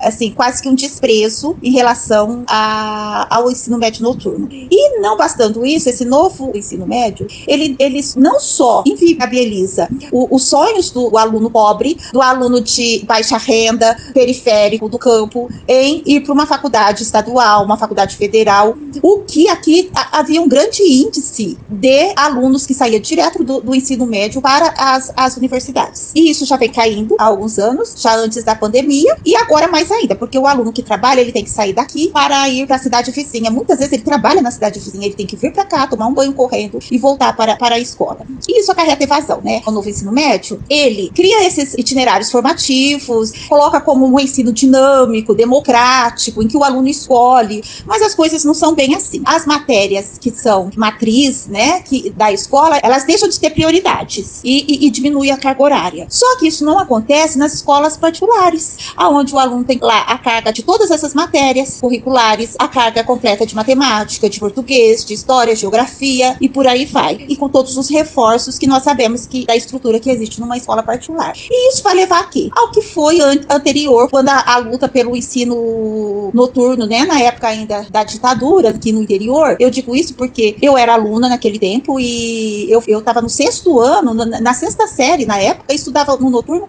que era a única forma de que pudesse se iniciar o noturno. E vai voltar as evasões, como nós já temos, e o aluno que está na escola particular vai conseguir ir para uma universidade e o aluno da escola pública, ele vai para a mão de obra barata, né? Eles citam, né, ensino profissionalizante como uma opção para esses alunos e colocam isso de uma forma como se fosse a solução. Mas olha, em momento nenhum eles colocam que esse aluno pode estar indo para uma universidade. Não, a prioridade é fazer mão de obra barata. Mão de obra para quem vai para a universidade, depois vão precisar delas, que não são os filhos dos, né, dos trabalhadores, que não são os filhos dos proletariados, que não são os filhos da população de baixa renda desse país. E é isso que está acontecendo. A escola de ensino médio de Santa Fé do Sul virou um depósito de alunos, de adolescentes. É uma coisa assim surreal. Todos os alunos da região vai para essa escola. A escola tem salas com 50 alunos, uma fila de alunos esperando vaga. Houve desmembramentos de salas, mas nem, nem assim absorveu a demanda. Porque chega nessa fase da adolescência para a juventude, eles precisam ajudar em casa, eles querem trabalhar, eles querem ter o próprio dinheiro e eles querem estudar também. E eles não podem mais fazer isso dentro da sua cidade, aonde tem uma escola ociosa durante a noite. Então aí acontece aqui no interior essas duas vertentes. A escola ociosa à noite, que não oferece esse ensino médio para o aluno da sua localidade, ele precisa se deslocar, e a limitação do ensino para que esse aluno chegue na universidade. Sabe por quê? Na universidade, no vestibular, não vai cair itinerário formativo,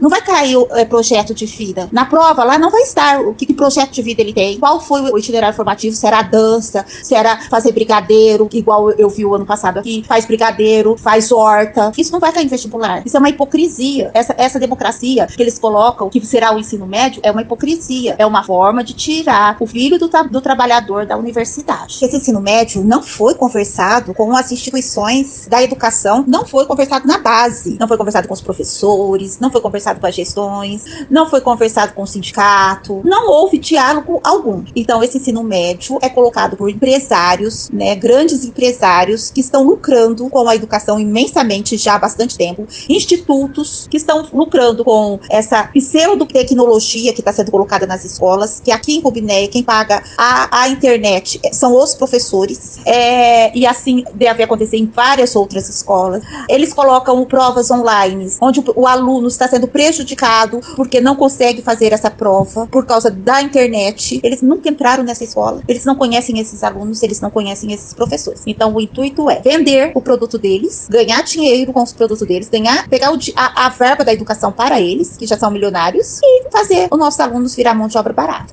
Eu sou professor da rede estadual da Bahia, dou aula numa escola do interior do interior da Bahia, né, uma cidade de mais ou menos 9 mil habitantes, e na única escola do estado do município, e a única escola, portanto, também de ensino médio. Então, os alunos acabam tendo como única opção de cursar os itinerários formativos, de cursar todo o ensino médio nessa escola. E um dos grandes problemas que a gente tem visto é a ausência de escolha real é, desses itinerários, uma ausência de escolha real por parte dos estudantes, mas também uma sobrecarga gigantesca sobre os professores. Se em 2019, quando eu entrei na rede, numa escola piloto, eu tinha em média 4, 5 planejamentos anuais, é, hoje eu tenho 11 planejamentos com a quantidade de turmas absurdas, com disciplinas de fora da minha área de formação. Então o novo ensino médio ele acaba ampliando, amplificando os problemas crônicos que já existem na educação brasileira, ao invés de solucioná-los. E não é meramente um problema de matriz curricular, mas é também um problema relacionado à sua execução prática. Acabou? Acabou!